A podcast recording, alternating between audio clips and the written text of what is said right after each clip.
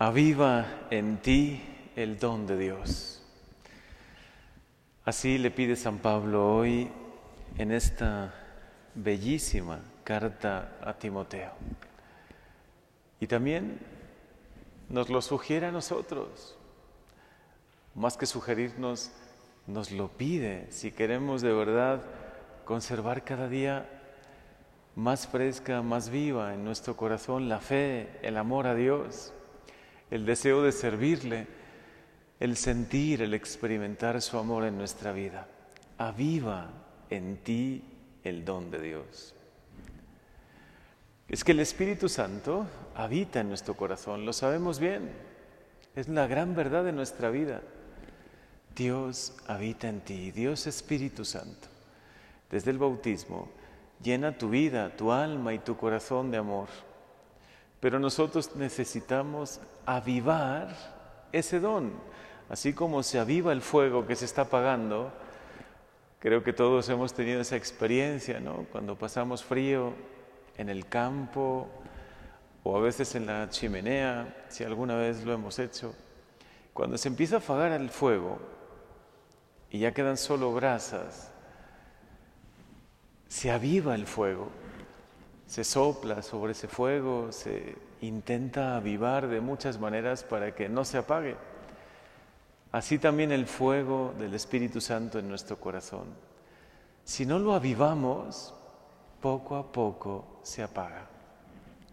Hoy, así dice esta lectura, porque el Señor nos ha dado un espíritu de temor, sino de fortaleza y de amor. El Espíritu Santo infunde en ti valentía, fortaleza. Por ello no te avergüences de dar testimonio de nuestro Señor. En este mundo, en nuestro ambiente, a veces cuánto temor tenemos de dar testimonio que somos católicos. En ocasiones estamos en un restaurante o en un lugar donde comemos, en unos tacos, donde sea, ¿no? Y hasta da pena hacer una oración, bendecir los alimentos, hacer una oración. O en una reunión familiar, cuando celebramos algo, que no nos dé pena, ¿no? Hacer una oración y sobre todo dar testimonio de nuestra fe. A ustedes jóvenes que tienen esa gran posibilidad de dar testimonio de Dios en medio de la universidad, en la escuela, en el trabajo, hasta en las reuniones con sus amigos, en las fiestas. Ahí también debemos dar testimonio, ahí podemos encender esa luz que los demás necesitan. Por eso, como hoy nos lo dice San Pablo, no nos avergoncemos, no nos dé pena, que no nos dé temor dar testimonio de nuestro Señor. Avivemos más bien el don de Dios en nosotros. Hagámoslo crecer. Incluso San Pablo dice una palabra increíble. Dice, guarda este tesoro. Es un tesoro el que tienes en ti. La presencia de Dios. En otra carta dice, este tesoro lo llevamos en vasija de barro. Valora el tesoro de la fe, el tesoro de Dios en ti. No pierdas la amistad con Dios, no permitas que se apague. En este domingo, en esta víspera de domingo, el Señor nos anima a esto, a que avivemos el don de Dios, el don del Espíritu Santo en nosotros, por medio de la oración. Hagamos oración en familia, no perdamos esas ocasiones de no solo los acontecimientos, aniversarios, momentos donde nos reunimos con la familia, también los de esas ocasiones cotidianas de cada día para poder hacer una oración, agradecerle a Dios por todo lo que nos concede, por el don de la fe, por las maravillas que obra en nosotros. Por lo tanto, avivar el don de Dios por medio de la oración, también por los sacramentos.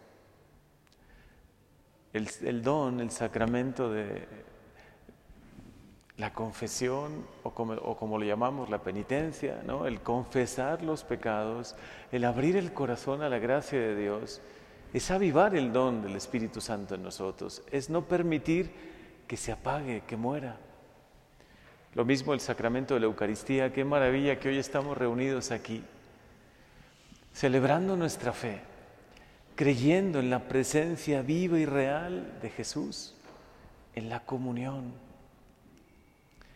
Pero parecería que en algunos ambientes se va apagando esta fe, esta fe que, que nos dice que realmente Jesús está presente y vivo en cada Eucaristía, en la comunión que recibimos. Por eso recibámosle con fe, con el corazón dispuesto, con amor.